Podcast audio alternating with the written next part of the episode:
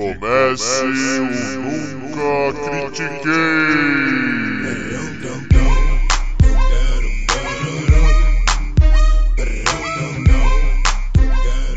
Boa noite, bom dia, boa tarde. Bem-vindo a mais um episódio do podcast esportivo embasado não jornalístico e zoeiro Eu Nunca Critiquei. Eu sou Maurício, the host with the most, o seu Colin Kaepernick desse episódio. E comigo, o meu Jandon Sancho de hoje é o Arthur Bindi. E aí, Bindi?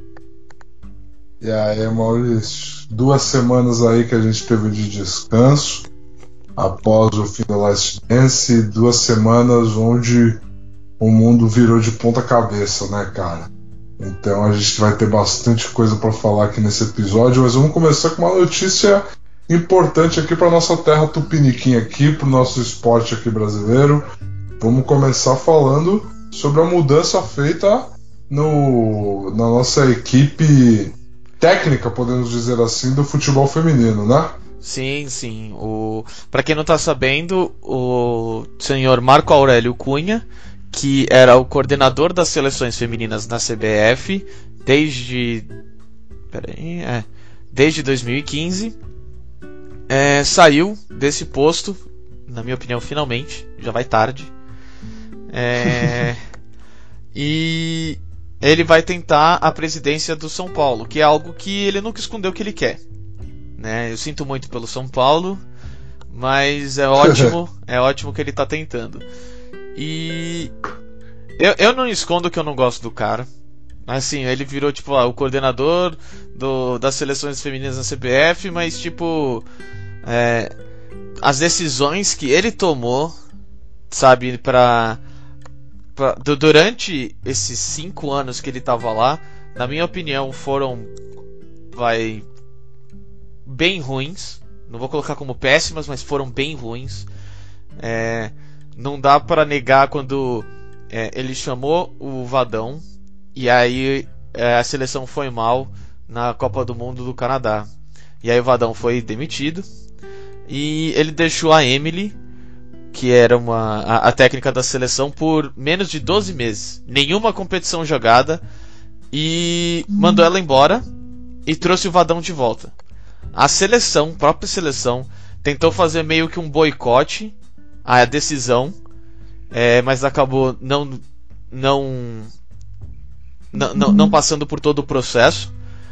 E ele colocou Sim. o Vadão de volta e o Vadão teve a sensacional de um recorde da seleção feminina brasileira de nove derrotas seguidas. É um recorde que eu espero que nunca a gente consiga quebrar. é, e, e a, a gente teve a nossa a, a, nossa última Copa do Mundo, que a seleção também saiu super cedo, não jogou tão bem, classificou para os playoffs em terceiro e pegou a França. É, esse foi um cara que, quando ia marcava, por exemplo, o Brasil ia para uma competição, faltando sete dias ele marcava a, a, a ida de avião para a competição. Então, a, as mulheres tinham, é, vai, um dia para chegar, um dia para tentar tipo entrar no fuso horário, aquela coisa, e cinco dias para chegar no físico para jogar o campeonato. É, na última Copa do Mundo teve 20 dias para se preparar. Na, e se não me engano foi em Portugal que eles estavam, não estavam nem na, na França, onde ocorreu. Então, é, esse é um cara que fez um péssimo trabalho, péssimo trabalho. Sabe? Vou, vou voltar para péssimo agora. É, o que eu vejo de muitas das decisões que ele fez, é, depois de todo esse tempo, é que ele sempre pensou na presidência do São Paulo. Sempre. Era algo que ele já queria antes, ele não conseguiu, e era algo que ele estava preparando de novo, na minha opinião. E. Okay. Se ele tivesse um bom trabalho com uma Copa do Mundo na seleção feminina, ele ia sair e ia direto para a presidência do São Paulo. Ia ser garantido. Ele é o, o cara que fez estava na coordenação, que montou a seleção e ganhou. Até porque teve teve uma, uma das decisões que tem um histórico.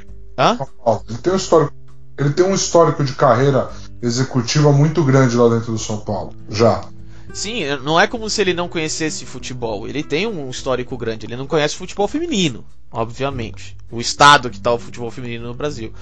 Mas uma das coisas que, por exemplo, ele fez que seria boa, mas eu vejo uma intenção política foi ao invés de tentar criar uma liga ou coisa assim, ou, ou lutar por uma liga, sei lá, o que, que ele fez? Ele fez a CBF contratar, pagar as jogadoras, dar salário para as jogadoras da seleção. Só que elas eram jogadores da seleção e só da seleção. Em parte, isso é mais ou menos bom, porque você está treinando as jogadoras, legal. Só que eu vejo, como, como eu vejo que ele queria a, a, a, presidência do São Paulo mais que qualquer outra coisa, eu vejo que essa visão dele foi só uma tentativa do tipo: ó, a gente foi super mal na última Copa, na próxima Copa a gente tem que ir super bem. Então, o jeito que eu vou fazer é de manter essas garotas jogando. E eu só vou manter as que eu preciso. E são essas que já estão aqui. É, é. Se são as é, melhores. Se são as melhores, não importa. Eu sei que são essas que estão aqui e eu vou manter essas. E é isso que eu vou tentar. Então, pra mim, sabe, tipo, eu tô super feliz, super feliz que ele saiu. Sabe, eu espero a, a, a, a, a CBF quer colocar, pelo menos tem rumores, né, de que ela quer colocar a primeira mulher como coordenadora da, é, das seleções femininas, o que para mim é ótimo, tem que ser mesmo, sabe? E é, eu, eu, os rumores dizem um certo nome e depois eu comento desse nome, eu vou falar no final. Mas é, eu é, esse cara não é como se ele tivesse feito um trabalho assim é, zero Vamos falar assim, não, não é como se ele tivesse zerado o trabalho dele, apareceu e só saiu depois de 5 anos sem fazer absolutamente nada. Mas, na minha opinião, teve muito mais oportunidade perdida, teve muito mais, é, até mesmo, decisões é, é, técnicas que ele fez muito errado, que ele foi péssimo nesse caso. Então eu tô feliz que ele tenha saído. Cara, é, vamos lá. Você tocou numa palavra muito importante assim no momento aí, que foi as jogadoras que eu preciso. Qual que foi o maior déficit do, da administração do Marco Aurélio Cunha no comando da CBF na parte feminina? Ele não trabalhou na formação de novas atletas. Ao você quando você monta uma seleção permanente, que nem ele montou, você tem ganhos de você ter uma seleção mais forte. Você tem ganhos de você ter as grandes estrelas com um salário delas garantido, emprego garantido. Qualquer coisa ruim, você não tem uma liga com as maiores estrelas. Você não tem como ter uma liga sem as maiores estrelas. Você não tem uma liga, você não tem como investir na base. A gente ficou um ano no futebol feminino sem competir na base internacionalmente, sem levar seleções de base adiante no feminino. Então, esse conceito dele de manter o que já estava e não trabalhar para o futuro é um grande, foi um grande déficit dele. Por que, que ele trouxe o Vadão de volta com a saída da Amy? Ele manteve o status quo. O Vadão era um cara próximo da Marta, ele tem uma boa relação com a Marta, entendeu? Então foi um cara que mesmo o, as jogadoras querendo protestar e querendo é, é, boicotar a chegada dele por causa da saída da Emily, quando você tem ele na melhor relação com a. No fundo, no fundo, por mais que todo mundo aqui conheça a Cristiane, conheça a Formiga, quando você pensa em futebol feminino no Brasil, você pensa em Marta. E se a Marta não é contra o Vadão, as jogadoras ficam numa posição muito ruim. Uhum. Né? Então, assim, você existe todo esse cenário político que propiciou a volta do Vadão com um trabalho muito fraco. É, e sem a base, cara, você não tem, você tem que estruturar o futebol de base. Por que, que a Pia aceitou o desafio de vir para cá? Porque para ela foi prometido que ela iria conseguir trabalhar na estrutura da seleção brasileira, não só na seleção principal, na estrutura. Ela é uma treinadora olímpica. Ela não era uma treinadora profissional, ela sempre foi uma treinadora olímpica, ou seja, ela sempre teve olhos para a formação. A gente, entrando na, Copa, na última Copa do Mundo, a gente tinha jogadoras jovens brasileiras em grandes fases em clubes europeus. E o Vadão apostou na mesma estrutura, nas mesmas caras, e assim não é demérito nenhum para as meninas. A gente não vai sentar aqui e ficar falando como se, elas, como se o futebol fosse que nem o futebol masculino, aonde o cara não ir para a Copa do Mundo, beleza, ruim, mas ele ainda volta para ser titular no clube dele, onde ele vai ganhar 150 mil por mês. Então a gente não é nem louco de criticar qualquer uma das meninas por estarem ali. Uhum. Mas a gente está falando de um aspecto de evolução técnica e tática do futebol feminino. E ele não agregava nada. Ele não agregava nada. Provavelmente para o próximo ciclo de Copa do Mundo, a tirando a galera que está dentro do nicho do futebol feminino, vai ser muito difícil para a gente reconhecer os rostos das meninas que vão estar tá lá. Entendeu? E essa última Copa do Mundo era uma oportunidade beleza. Você talvez tentar ganhar, você tentar aproveitar essa última janela de Marta e Cristiane, sim, mas você já pôr em campo um trabalho que é reforçar a próxima geração. E você a gente não conseguiu colocar isso em campo, infelizmente. Aí jogou um futebol pobre que tentava buscar o resultado mínimo e a gente caiu por causa disso. Uma infelicidade para toda essa geração, para todas essas meninas. É, acredito que o futuro seja melhor agora sem ele. Ele sempre foi um cara muito influente de bastidores, muito influente de bastidores. Sabe aquele cara, Maurício? Você sabe disso, e muitos ouvintes nossos também. Que tá na sua empresa, você não sabe direito o que ele faz, mas ele tá lá há muito tempo ah, eu acho que todo mundo conhece essa pessoa. É, exato. Entendeu? E tipo, ele é um cara assim. E, a, e por causa dessas boas relações dele, ele até deixa a, a CBF, a, o cargo dele na administração feminina, com a Liga Nacional tendo os direitos de transmissão vendidos para a Band. Ou seja, você está colocando o futebol feminino na TV na TV aberta, que é muito importante você colocar na TV aberta. E isso eu dou mérito para ele, é da influência de bastidor dele. Mas qual que é a qualidade do produto que ele vai estar tá colocando? Ele não garante isso, porque ele não trabalhou na base, na formação. Entendeu? É aquela crítica que a gente faz aqui constantemente, eu trago muito por causa de ser, ser meu esporte é, principal de acompanhar no basquete, que é a questão da NBB. A NBB como produto, ela é um produto de sucesso.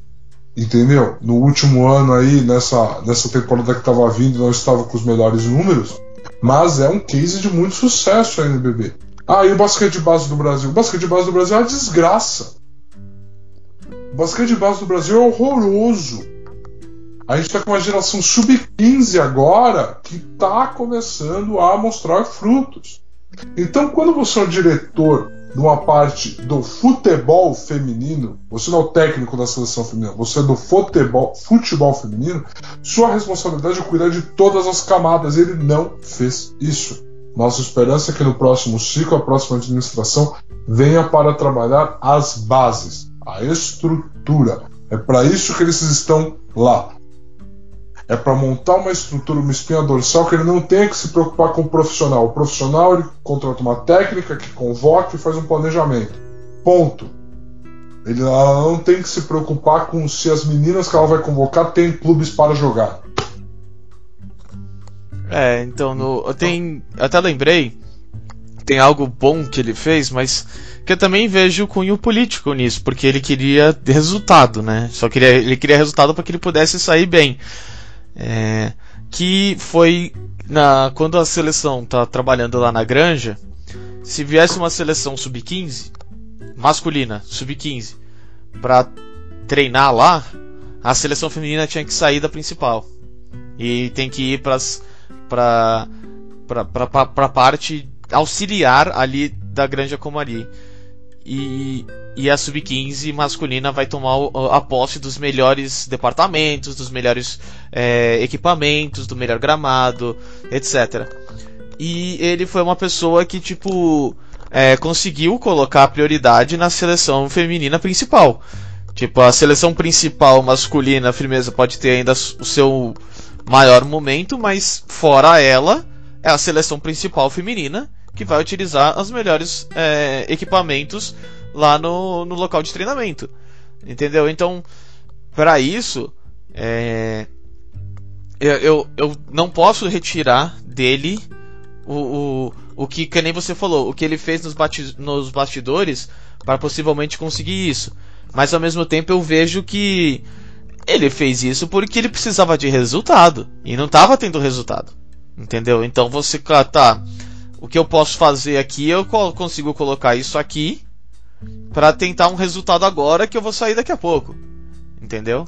Ah, sabe o que eu sinto? É assim, beleza, legal. É tipo assim, ó. É tipo para colocar uma analogia aqui de, de quem trabalha em escritório, que nem a gente. É como se tivesse uma sala de reunião que a gente nunca pudesse usar. A gente não pode usar, a gente não pode usar, a gente não pode usar. Beleza, liberaram a gente usar aquela sala de reunião.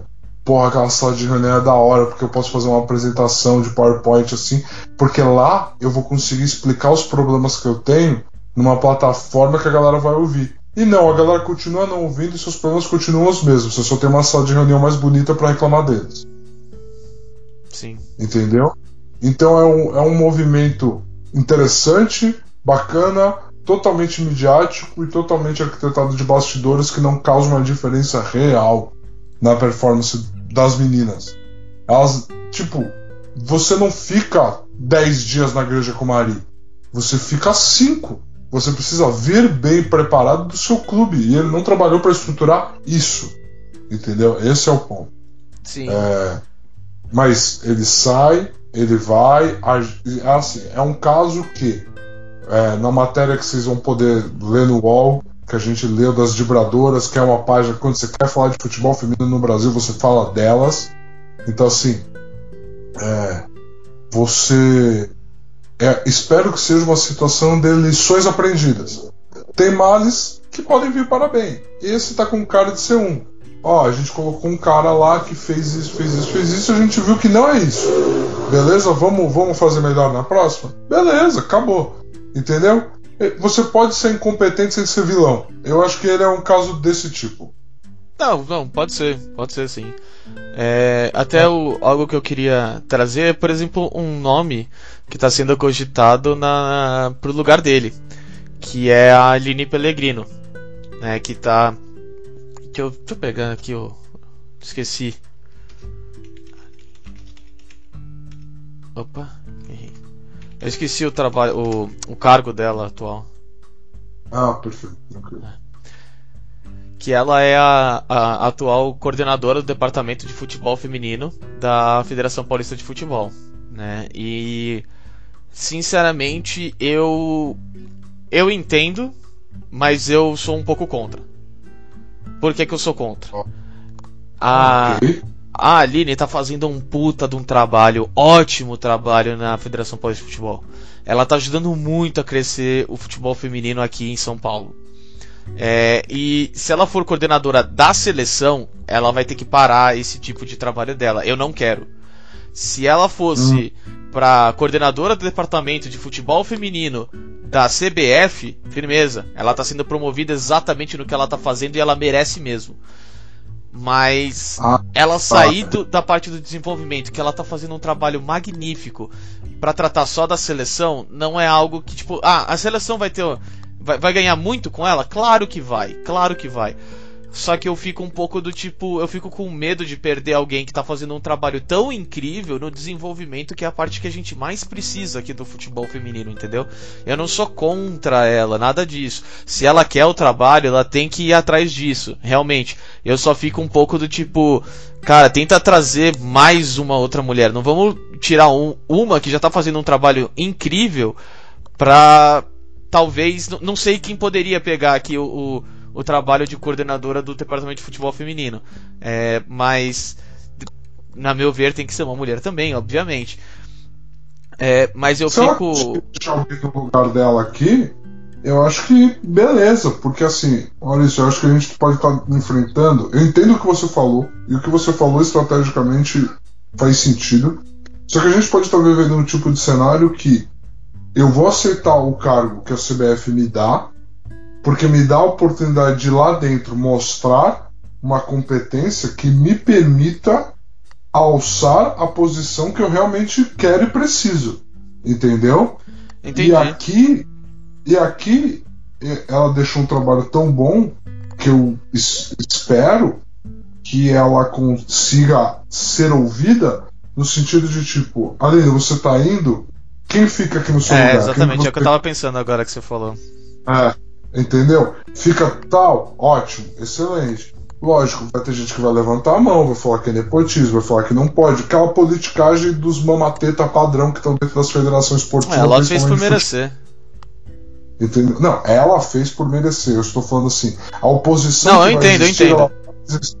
Por causa desse, desse tipo de pessoa, desse tipo de personagem que é tão característico do nosso, do nosso, das nossas federações de futebol, das nossas federações esportivas como um todo. Uhum. Então, assim, é, espero, entendeu, que tudo dê certo, que as pessoas estejam, eu espero de verdade, de verdade, de verdade mesmo, botando os pingos dos is, Maurício, Uhum.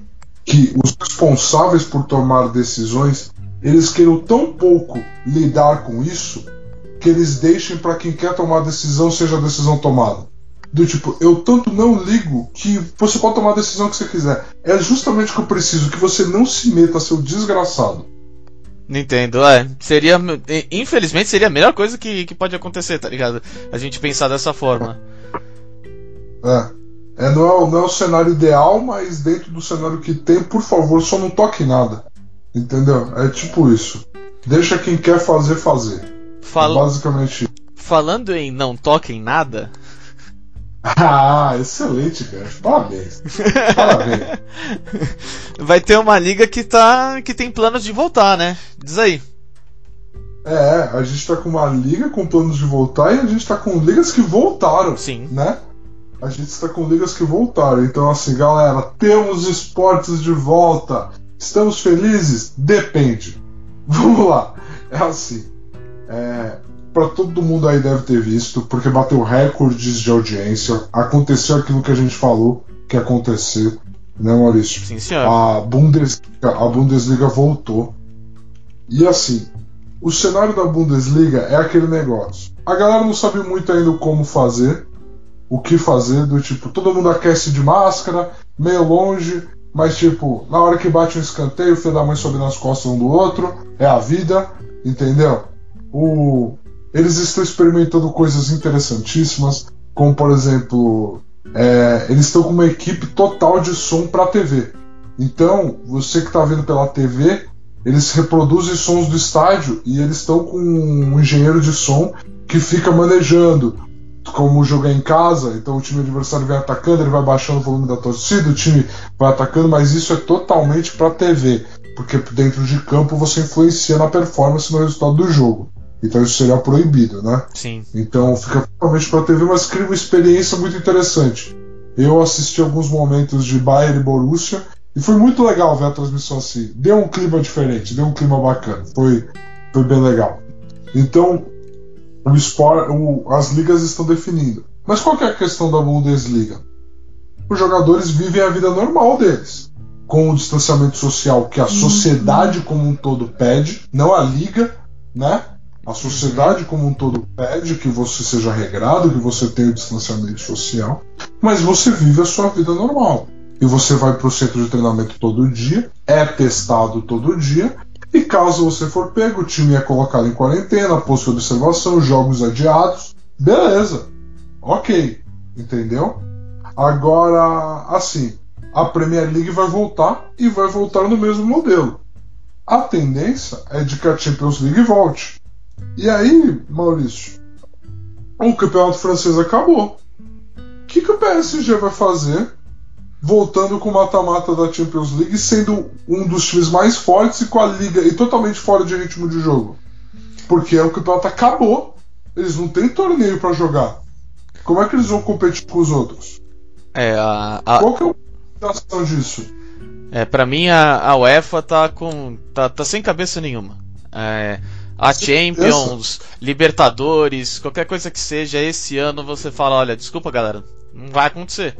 Porque pensa, a França tem uma maneira X de enfrentar a pandemia. A, a Espanha tem uma outra maneira. A Inglaterra tem uma outra maneira. Entendeu? Isso pode afetar a preparação de time, viagem, qualquer coisa que seja. Entendeu? Vamos supor Exato. que a, a Itália tá, ainda tá naquela, ah, tá, ah, está no estado que o Brasil tá agora, por exemplo. Como é que fica? Como é que fica pro Cristiano Ronaldo? Ele vai jogar, não vai jogar? Eles vão jogar em casa, não vão jogar? Eles vão jogar A- na Rússia, a vão Itália jogar vai onde? voltar.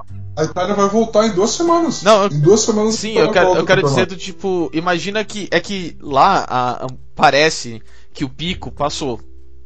Eles conseguiram É. diminuir o suficiente e agora tá mais ou menos controlável, ao que parece, tá? É, mas imagina que tá que nem aqui, piorando todo dia. Como é que faz? Como é que faz? Ah, não, tem que rodar. A Champions vai voltar. Se vocês não jogarem, vai ser WO. E aí, como é que fica? Entendeu? Então, É. pra mim, sabe, qualquer coisa internacional, larga a mão. Esquece, cancela, Ah, cancela, fala de, E- pede desculpa, foda-se, cancela, já era, acabou. Não vai ter. Tá ligado? Tipo. abraça o prejuízo, abraça isso, entendeu? E faz uma ótima propaganda para que na temporada que vem a temporada vale ainda mais, entendeu? Meu amigo, sinto muito. Acontece, Sim. sabe? É, o- é exatamente o. É exatamente o que eu falei pra você. A única que tem que voltar é a Premier League, entendeu? Pro Liverpool ser campeão em campo. Porque o Liverpool merece, todo mundo quer. Entendeu? É isso aí. A gente testa, a gente faz. A gente não precisa nem ter contato no futebol, entendeu? Se ter contato é falta, se chegar um metro de distância é falta. Mas não, é isso aí. Tem que. Tem que o, Li- o Liverpool tem que ser campeão. Não, é isso, é isso. Ah, não tem nada mais Liverpool do que sair dessa fila com ninguém no estádio para comemorar. Tomar Ah, no seu cu. Nossa. ninguém pra ficar feliz, nenhum pub, nenhum pub lotado. Não vai ter nada. Filha da mãe vai ter que ficar bêbado em casa gritando da janela, sozinho no frio. Ah, mas, mas falando sério, é, eu acho que assim, Mas, cada, cada país tem o seu jeito de tratar a sua liga nacional e a sua é, é, o seu momento. A, França preferiu terminar. é, a Alemanha, que con- ma- controlou bem melhor que ou- vários outros países do mundo a, a pandemia, Bem melhor. Melhor. teve o seu próprio jeito de voltar também. Por isso até que foi a primeira a voltar. É, Sim. mas tem um, um país aí que está começando a sua recuperação e já está pensando em voltar. É, assim, a gente fala em começando a recuperação por, por porrada, né? É, Por. Por, né? porque Porque chegou num momento consegue- terrível, é. É, a gente não consegue falar em começando a recuperação. Mas assim, o que, que a gente quis frisar, galera? Cada país tem a sua metodologia de controle e tem todo o direito de fazer isso, beleza? Mas Premier League, Bundesliga, Campeonato Italiano, todos esses, todas essas competições que vão voltar, elas são disputadas por profissionais. Esses profissionais têm direito a uma qualidade de vida dentro da pandemia. Não é porque eles estão no ramo do entretenimento que eles têm que ser obrigados por uma organização a produzir o conteúdo de entretenimento, custe o que custar. E é essa a sensação que eu tenho quando uma liga como a NBA me declara que vai voltar às suas atividades no formato de bolha. Então vocês vão ouvir muito esse termo nos próximos, nas próximas semanas, que é o bubble, bolha, né? Uhum. que é o seguinte: eles vão pegar 22 franquias, foi decidido hoje isso. É, eles vão pegar 22 franquias, os oito nesse momento classificados de cada lado da, da, Das da conferências. NBA, as conferências, mais cinco times do Oeste e um do Leste. Eles fizeram isso baseados nas, de acordo com os critérios que vazaram até agora. Eles fizeram isso baseados nas campanhas dos times, na dificuldade de agenda dos times, ou seja, os que tinham uma probabilidade boa de, dispu- de disputar as vagas nos playoffs, entendeu? E baseado em franquias que já manifestaram publicamente que não desejariam ter a sua porcentagem na, no sorteio da loteria do draft alteradas. Entendi. Então, baseado nisso, eles definiram 22 franquias. E assim, os critérios vão ser vão ser oito jogos de temporada regular para todas as franquias. Todos os times que estão nos playoffs estão garantidos nos playoffs, menos o oitavo. E aí, qual que é o critério? O oitavo e o nono. Se eles tiverem uma diferença de quatro ou menos jogos, porque no sistema da NBA não é por pontos, né? É por campanha. Uhum. Então, há uma diferença de quatro vitórias ou menos entre o oitavo e o nono, esses times vão jogar a partida única, quem ganhar passa para os playoffs. Se tiver mais de quatro jogos, o time que está em oitavo classifica. E vai ser nesse formato. Qual que é o problema do formato? E aí, a questão de jogar com 22, desse aí, não é a bolha. A bolha, o que, que é? A bolha é, eles vão pegar essas 22 franquias, todos os seus jogadores, comissão técnica e familiares dos jogadores, botar todo mundo em Orlando e eles vão ficar isolados. Eles vão ficar em hotéis, eles vão ficar com aquela seleção de pessoas que eles fizerem. Eles não determinaram ainda qual é o limite de pessoas, entendeu? Quem são as pessoas próximas que você tem que trazer ou não? Ah, pode pais, mães e irmãos. O cara que tem 10 irmãos, o cara que não tem irmão, mas ele tem primo próximo. O que, que ele faz? Entendeu? Não, não tem nada disso definido. E assim, esses atletas vão ter que abrir mão da sua rotina, da sua família, do seu bem-estar, do seu cuidado, para viver dois meses e meio numa cidade que não é a deles, num ambiente que não é o deles, numa casa que não é a deles, para gerar um produto de entretenimento que honestamente ninguém sabe se vai funcionar sem torcida, irmão. Não, nem. Porque qual que é o. Nem. Porque qual que é o rolê? Na, na NBA, vou te colocar uma situação básica. Muitas vezes você está num jogo, contra-ataque do time, o Lebron vem, livre, dá aquela enterrada, a arena vai à loucura. Porque a arena vai à loucura, o técnico adversário pede um tempo. Ele fala: vou acalmar todo mundo, deixa essa torcida ficar quieta, acalma o meu time, foi só uma enterrada, não foi nada e beleza. Isso aí acabou, meu filho. Morreu. O Lebron não é enterrador, ele saiu gritando, ele gritou pra ele, pau no cu dele, repõe a bola e vamos no contra-ataque. Você muda o jogo, você muda o produto. Entendeu? Você muda toda a dinâmica. Por mais que no futebol mude, por ser um esporte 100% dinâmico, ele não para por uma decisão, por uma reação, ele só para quando e quando e um gol ele é uma parada casual, entendeu? Ele não para, ele só para no intervalo. Então você jogar sem a torcida não é uma coisa que interfere tanto na dinâmica do time se organizar e tal. Agora, a questão do no ritmo e tudo, na NBA é muito mais forte. É muito mais. Um jogo que tem timeout, e tem tanto timeout que na NBA, você muda tudo isso. Então é uma preocupação com a qualidade do produto que você vai estar tá colocando lá. Você vai, você vai se preocupar com a qualidade do produto na própria qualidade de vida dos jogadores. Os jogadores que estiverem felizes, a saúde mental deles estiver ruim, como que eles vão performar? Como que vai ser isso? Entendeu? Tem vestiários que eles, e por vestiário, a gente viu Last Dance. Você pega aquele time de 98 do Bus e bota desconfinado duas semanas, duas semaninhas. O Rodman pediu férias no meio da temporada, irmão. Uhum. Não dá, não funciona. Como que você vai fazer isso? Você não faz isso. Você simplesmente não faz. Entendeu? Então, assim, eu estou muito contra esse modelo. É pôr um produto por pôr um produto. É pôr um produto para você não ter que lidar com ter que. Ah, como que vai fazer com os contratos de um ano? Como que você vai fazer com os contratos de dois anos? Com o tempo de contrato dos jogadores? Não vamos lidar com isso. Vamos finalizar essa temporada e dar um jeito. Porra, jura? Jura que você vai pegar profissionais e obrigar eles a viver uma vida que não é deles porque você quer pôr um produto? Isso não está na causa de ninguém. O jogador que se recusar, como que fica o contrato dele? Ele deveria ter esse direito. Sabe? Todas essas questões me incomodam muito. Ah, não, e, e, e é o que algo que você falou, por exemplo, que é, é, é, a qualidade do jogo até que vai ser apresentado vai ser a qualidade esperada pela, pelas pessoas que vão assistir, entendeu? Tipo, é. Não, isso já não dá para garantir, entendeu? Só, só assim, logo de cara. Você não sabe como os jogadores estavam é, nessa é, é, nesse distanciamento social. Tava comendo bem, não tava comendo mal, como é que. Tipo, não é o mesmo. O, o, o mesmo padrão para todos, entendeu? Porque se alguém faz isso no começo da temporada, na off-season, entendeu? Isso é problema dele com o time dele.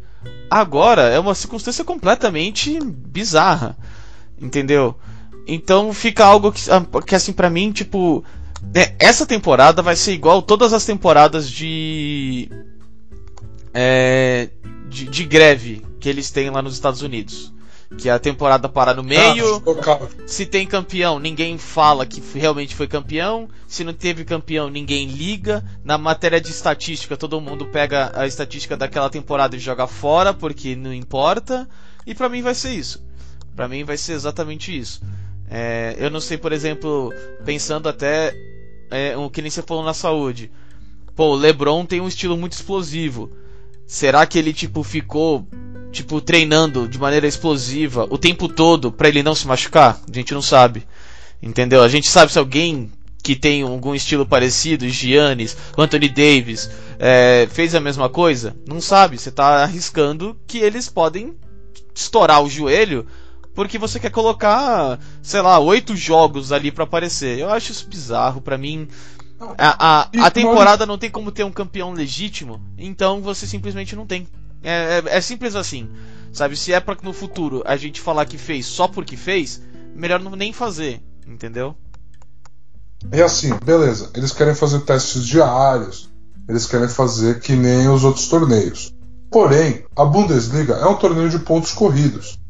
Honestamente, se eu atrasar meu jogo em duas semanas para um jogador recuperar porque um time entrou em quarentena, é ok. Agora, meu amigo, o que eu faço, dado que os jogadores lá, eles vão estar todos em hotel, ele, seja, porque assim, ó, pensa assim, Maurício, a maioria desses jogadores tem uma boa condição de vida. A gente não vai negar isso. Uhum. Então, se eles estão na casa deles, eu consigo fazer um argumento razoável pro cara falando, cara, você tem toda a sua estrutura aqui, você construiu sua casa, fica nela, mantém isso aqui em dia, pra gente garantir que quando entrar os playoffs, ninguém aqui vai pegar corona no meio de um jogo 6 para jogo 7. Entendeu? Vamos, vamos fazer isso. Eu consigo ter essa conversa razoável. E assim, por mais que eu, que eu não goste, eu consigo fazer esse argumento. Agora, meu amigo, o cara vai estar tá trancado num hotel, com a família dele, com tudo. Se ele quiser desopilar, se ele quiser ir pra rua, ele vai estar num lugar que ele não conhece que ele não sabe com quem ele vai lidar. O fato deles estarem concentrados permite que fãs se posicionem para cruzar o caminho deles de forma mais certeira. Entendeu? É tudo um, um grande. Você gera um grande alvo para que dê merda. Entendeu? Essa que é a verdade. Não, você gera um alvo para que dê merda. E aí, cara, se, se, se o Lebron pegar corona entre o jogo 5 e o jogo 6 de uma série, qual o plano? Eu não jogo porque o Lebron não vai estar tá lá? Porque já que eu quis pôr o produto, meu filho, é porque eu quero ver o Lebron jogar. Aí, assim, entre os jogos 5 e o jogo 6, o Lebron pega corona. Eu não tenho a série, o time que não pegou corona classifica, os outros times param de jogar porque aquela série parou, e aí o condicionamento de físico de todo mundo tem que ficar equalizado. Não, não é factível. É, então, é exatamente. E, por exemplo, o cara pegou corona, você vai falar pra ele: olha, você vai ficar nesse, nesse quarto de hotel aqui na, na Flórida, sei lá onde que é, e você não vai sair. E tipo, o cara tava em casa, na casa dele, que ele comprou com as coisas dele, tudo, com a família dele. E vamos supor que ele não foi com a família. Então o cara agora vai ficar preso num quarto de hotel por duas semanas, sem. Tipo, em um lugar que ele não. É, que não é dele, que não tem as coisas que ele gosta, que não tem as pessoas que ele gosta, e ele vai ficar preso lá por duas semanas? Ah, vai, vai ser ótima, né? A, a saúde mental dele. Ah. Vai ser excelente, vai ser perfeita. Não, isso é ridículo. Tipo, é ainda mais lá, que tipo, aqui a gente tem o conceito de concentração, que eu sou contra, tá? É, ainda mais lá que eles respeitam 100%, tipo, não, você trabalha 8 horas, tipo, basquete e depois você volta para casa. Sabe? Tipo, é tranquilo. Nossa, isso Esse... isso é foda. Eu tava eu tava ouvindo, eu tava ouvindo hoje pela hoje ou ontem, não vou me lembrar. Um podcast com o Charles Barkley né? E o Charles Barkley é um cara que, que ele, né, ele se popularizou por ser um cara que ao longo da carreira dele, mesmo sendo super famoso, ele ia em bares à vontade, ele ia viver a vida dele. E ele falou, cara, sabe por que, que eu fiz isso? Porque não, eu me toquei muito jovem que o melhor momento da minha vida era o momento em que eu era Charles Barkley. Entendeu? As pessoas me olhavam na rua e falavam, caralho, é o Charles Barkley. E se eu não vivesse isso, entendeu? Eu ia estar desperdiçando essa oportunidade. Eu ia estar desperdiçando isso. Então, assim, a gente não pode entrar naquela falácia de que o jogador ganha bem demais para se preocupar com isso. É dois meses de um hotel cinco estrelas. Eu toparia dois meses de um hotel cinco... Cara, não é a sua vida. Não é isso. Não é assim que funciona. Entendeu? Mas não é assim mesmo que funciona. Sabe, cara? É. A gente, quando é conveniente para a gente, porque a gente quer consumir, a gente desmerece a capacidade intelectual dos jogadores e dos atletas e das personalidades. Uhum. A gente merece, a gente coloca eles como só jogadores e eles têm que jogar. E eu, a gente está vivendo um momento agora, Maurício, em que a gente está vendo esses atletas mostrarem que eles são muito mais do que isso, né? A gente constantemente traz aqui no podcast figuras como Mohamed Ali, a gente traz figuras aqui no podcast que a gente admira pelas suas ações políticas e a gente está num momento em que essas figuras e esses atletas estão se manifestando, estão aparecendo, estão sendo inspiração. Eu queria que você falasse um pouco sobre isso, sobre esse momento que a gente está vivendo, que eu sei que você já de antemão já me alertou que você tinha algo preparado, algo que você queria falar, então eu quero dar todo esse momento para você, meu velho.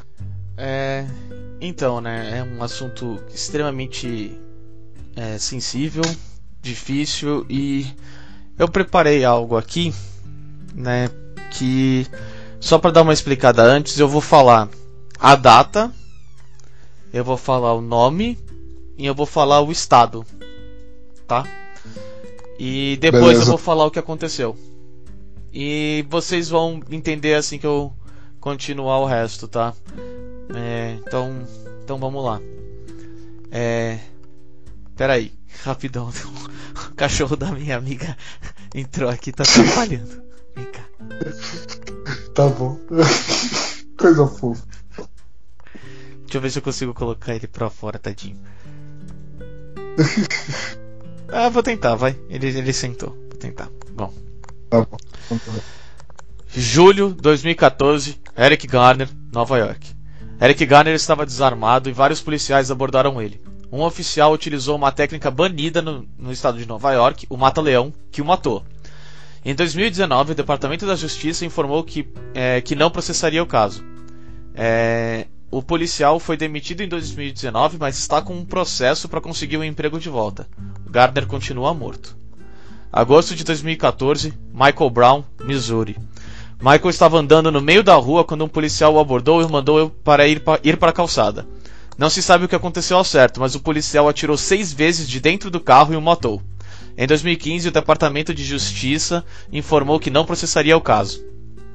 Outubro de 2014, Laquan McDonald, de Illinois.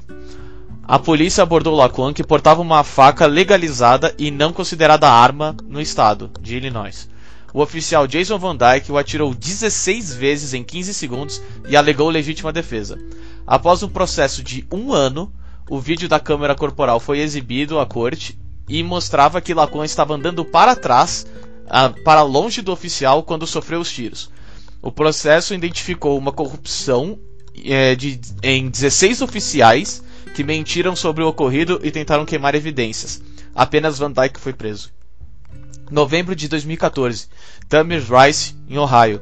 Policiais chegaram em um parque e atiraram assim que chegaram no local. Em que, é, em, é, assim que chegaram no local em Tamir, que tinha 18, 12 anos. Desculpa, 12 anos. Uma ligação informava que um garoto negro estava armado, porém não se sabia se a arma era de brinquedo. Após os tiros, a arma foi identificada como de brinquedo.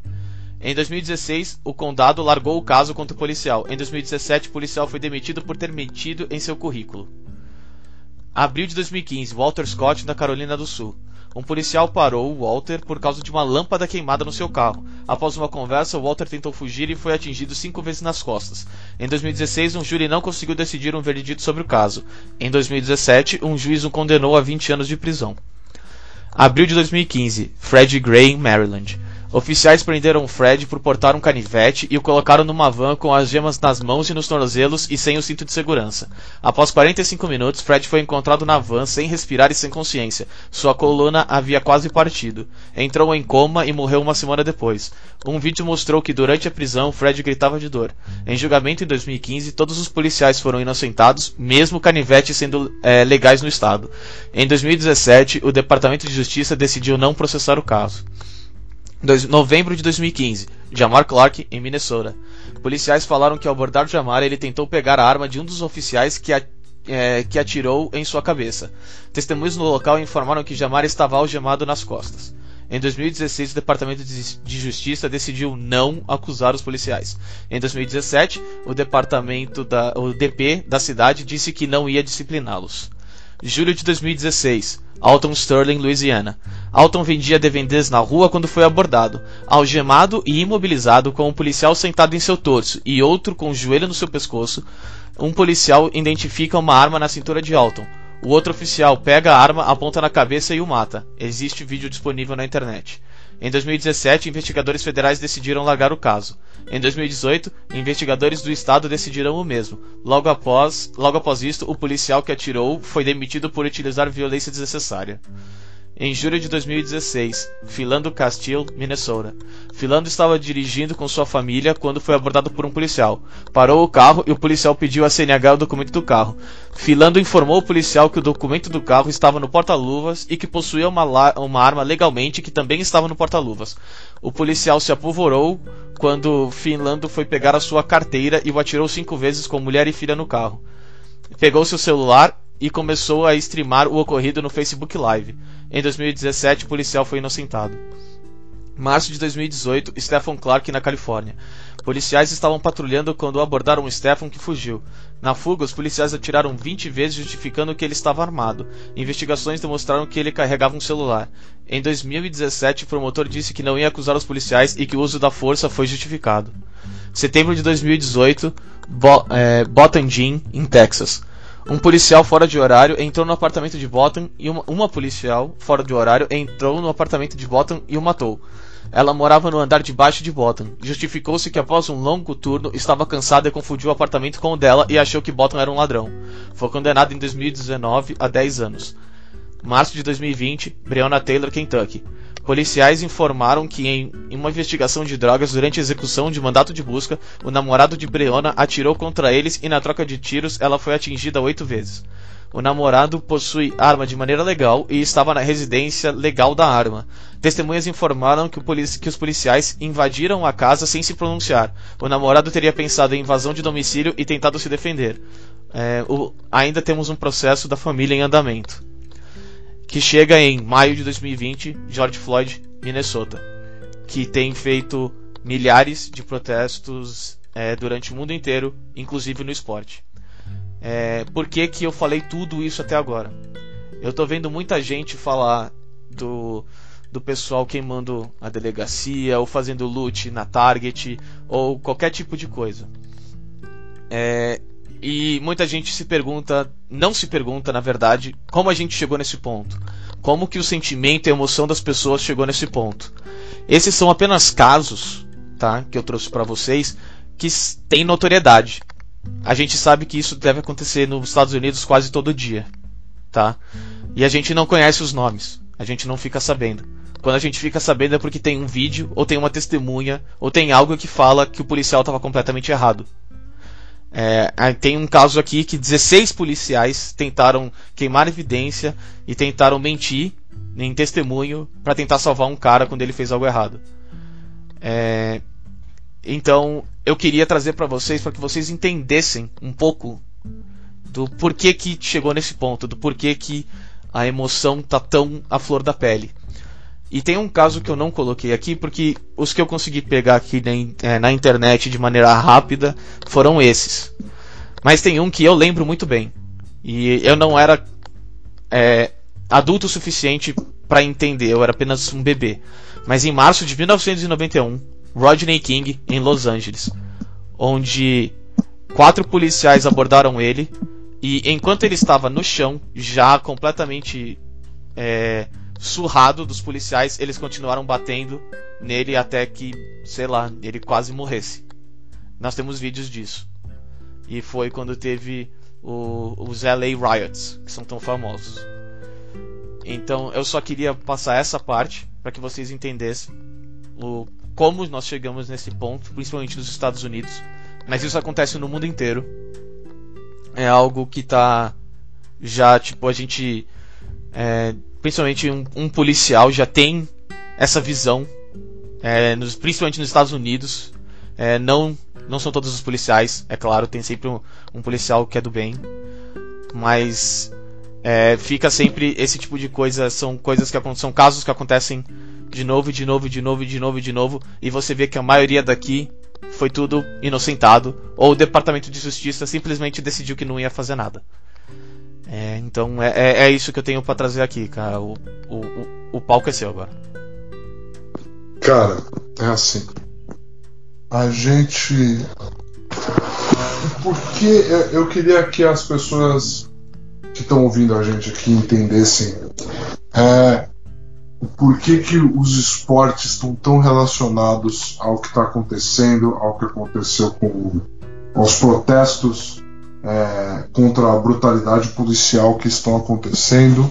Esses protestos contra a brutalidade policial se tornaram protestos contra o racismo, é, que está é, tá integrado na nossa sociedade de uma forma muito profunda e que a gente precisa tirar de lá. E eles estão se espalhando pelo mundo. O que, que o esporte tem a ver com isso? É, foi solicitado a, aos protestantes, esses que você citou, que estão queimando delegacias e estão causando riots e estão realizando roubos e é horrível isso, eu entendo e você explicou muito bem que chega uma hora que é limite.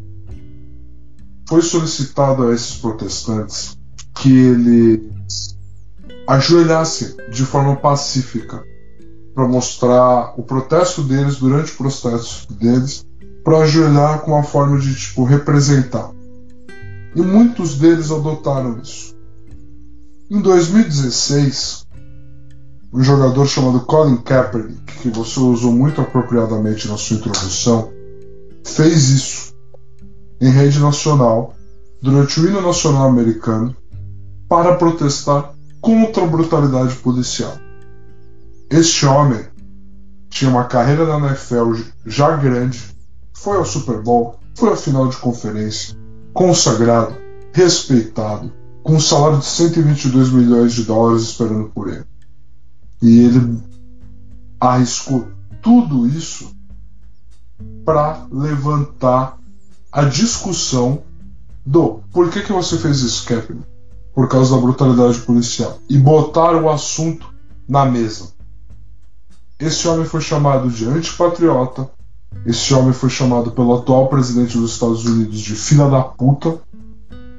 Este homem foi execrado da NFL. Jogadores se recusavam a falar com ele.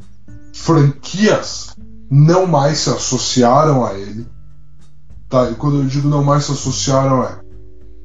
Elas se recusavam a dizer abertamente que tinham feito um treino ou pedido ou solicitado fitas da condição física do Kaepernick, porque poderia ser ruim para a imagem, porque a sociedade racista americana passou a odiar Colin Kaepernick, porque eles usavam argumentos como se ele estivesse desrespeitando a bandeira americana, desrespeitando os Estados Unidos desrespeitando o exército americano por ajoelhar durante o hino nacional. Eu nunca vi nenhum lugar em que ajoelhar fosse um sinal de desrespeito. E para deixar a situação ainda mais profunda para quem não conhece a história, a primeira manifestação de Kaepernick foi não levantar. Ele ficou sentado no banco de reservas durante o hino. E ele foi abordado por pessoas do da área militar americana sobre essa situação, que discordaram dele. E ele entrou em contato com elas. E ele falou: tá, e que forma que eu consigo fazer de representar durante o hino que eu não estou alinhado com todo mundo, que eu quero trazer o assunto à mesa? E orientado por militares, ele ajoelhou. E ele passou a protestar de joelhos, ajoelhando. A mesma forma de protesto que hoje foi solicitada para que as pessoas fizessem, foi considerada um ultraje quando esse atleta fez. É, e esse atleta por muito tempo ficou no ostracismo, por anos ele ficou fora da mídia, até um ponto em que a gente passou aqui na nossa página, o Maurício compartilhou, teve a coragem, tomou essa decisão muito corajosa de compartilhar a, a foto do assassinato do George Floyd com o policial ajoelhado no pescoço dele, ao lado da foto de Kaepernick ajoelhado quatro anos atrás levantando a consciência sobre a brutalidade policial quatro anos antes. E as pessoas vieram perguntar pra gente quem é o Kaepernick, quem é ele, quem é essa figura, por que, que ele é tão importante. Então, assim, um protesto tão grande, quatro anos depois já caiu no ostracismo. E ele nunca foi tão palpável pra gente. E os atletas americanos estão dando a cara a tapa. A gente está vendo manifestações como o Jalen Brown do Boston Celtics dirigindo através dos Estados Unidos, porque os voos estão fechados, dirigindo por mais de 10 horas para a sociedade de Atlanta para liderar protestos contra o racismo. A gente está vendo atletas como Malcolm Brogdon indo às ruas e conversando com as pessoas e colocando consciência nelas.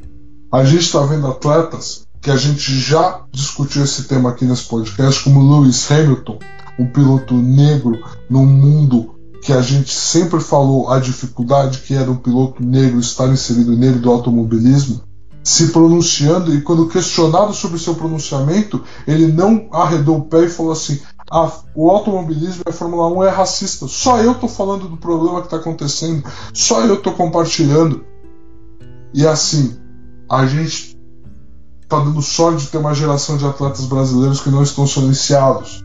Vinícius Júnior, Richarlison, compartilharam suas condolências e compartilharam a importância do movimento, do Black Lives Matter, de que vidas negras importam.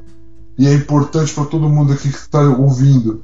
Não me venha com todas as vidas importam, all lives matter. Não é esse o argumento. Não é essa a questão. A questão é que vidas pretas importam. É essa toda a questão. E o esporte como manifestação e como plataforma, quando a gente já discutiu Megan Rapinoe aqui no podcast, ele é fundamental para levantar a consciência. E eu espero que a gente esteja vivendo uma geração, Maurício, um momento diferente de quatro anos atrás, de quando o atleta, ao tentar levantar consciência, foi apedrejado. Eu espero que nós estejamos vivendo um momento em que o fato das nossas redes sociais nós estamos cobrando atletas de se posicionarem em usarem da sua posição gere uma geração nova com consciência. Tem muita gente que é ali é fã de esporte, é fã do atleta, e quando vê o atleta se posicionando, às vezes para para pensar em algo que ela nunca pensou antes, cara. Ela nunca refletiu sobre aquilo antes. Entendeu? É, eu espero que a gente esteja vivendo isso. Eu não vou entrar no mérito do momento político e social que o Brasil está vivendo, porque ele me deixa muito triste, me deixa muito enfurecido também. E eu não vou cobrar alguns grandes atletas brasileiros, como muita gente saiu aí cobrando Neymar e cobrando outras pessoas, porque elas vão falar o que elas tiverem para falar. Se elas não falarem nada, eu já sei que elas não têm nada para falar e o silêncio delas representa a conformidade delas com o cenário. O silêncio delas já me diz o que precisa dizer. Então, cobrar alguém de falar algo também não é necessário. É apreciar quem está falando e saber que quem está falando está tomando uma decisão. O silêncio não é não tomar uma decisão. O silêncio é você também tomar uma decisão de ficar em silêncio. Então, quem está não se pronunciando também está mostrando o seu lado. Também está mostrando as suas cores, os seus princípios, os seus valores. O que ele valoriza mais, uma coisa do que a outra. Então, assim. E, e assim, e tem gente que merecia ficar quieta, como a própria NFL, que fez questão de colocar um pronunciamento dizendo que apoia todos os protestos e apoia as manifestações, quando ela mesmo ela mesmo baniu Colin Kaepernick a sua forma, com politicagem por bastidores. Ela mesma fez isso. Então tem gente que tem que ficar quieta e não tá ficando. Tem gente que está apoiando o movimento em rede social e não representa isso no seu dia a dia e não tem noção das coisas. Entendeu? Tem gente que deveria ficar quieto e não está ficando. E está falando besteira. E tem gente que está falando e tem que ser ouvida. Eu não estou falando que eu sou um deles, eu não estou falando que o Maurício é um deles. Você vai decidir quem você tem que ouvir. E quanto mais pessoas falarem, melhor. E é isso que a gente quer, quer dizer aqui com os atletas se posicionando. Quanto mais atletas se posicionarem, mostrarem as suas cores e mostrarem do que são feitos, maior a nossa chance de produzir uma geração mais consciente que vai mudar o cenário do jeito que ele é hoje. A gente vai produzir uma geração que vai ter consciência e vai ter amor e vai ter carinho e vai mudar a sociedade que a gente vive. Quanto mais gente falar, e quanto mais todo mundo entender o que o silêncio representa, o silêncio não representa não opinar, o silêncio representa estar, estar complacente com o que está acontecendo. Eu e o Maurício falando aqui, a gente está dizendo para todo mundo onde a gente está fazendo a linha no chão. o que a gente representa? A gente não está em silêncio. A gente não está em silêncio. A gente quebrou isso. E assim, o silêncio ele representa algo. Então você que está ouvindo isso aqui e de repente está com medo do que falar, fale algo. Porque o seu silêncio, para mim, está me dizendo alguma coisa. E atletas que não querem se posicionar, o seu silêncio para nós está dizendo alguma coisa. E atletas que se posicionam, muito obrigado por se posicionarem. Até os que falam merda, porque agora eu sei quem vocês são. Como por exemplo o Drew Brees, que quatro anos depois, agora, vem me falar que o protesto do Kaepernick ainda incomoda ele porque desrespeita a bandeira. Eu estou muito feliz que o seu capitão de defesa, Cameron Jordan, veio ao público para pedir que você seja o melhor companheiro, o melhor aliado. Eu quero saber como vão ser as consequências disso. Mostre as suas cores que a gente vai ver como as consequências disso vão ser ali na frente. Não tenham medo de se posicionar. Não tenho. Informação está aí. E eu espero que a minha geração seja humilde o suficiente para ensinar ao invés de julgar e a gente tome próximos passos muito importantes aqui. Pode, pode fechar, cara.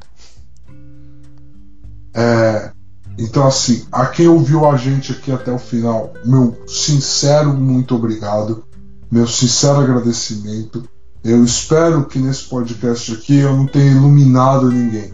Eu tenha só aberto uma porta de possibilidades. Eu e o Maurício aqui, a gente tem aberto uma porta de possibilidade para você mesmo refletir, para você mesmo pensar e para você mesmo passar a formar um pensamento crítico sobre a sociedade, sobre o que está acontecendo e sobre o preço que o silêncio tem. Então aqui a gente não vai terminar em silêncio, a gente vai terminar esse podcast com o nosso muito obrigado e lave as mãos. Continue se cuidando e cuidando dos outros, galera. Um grande abraço. Falou.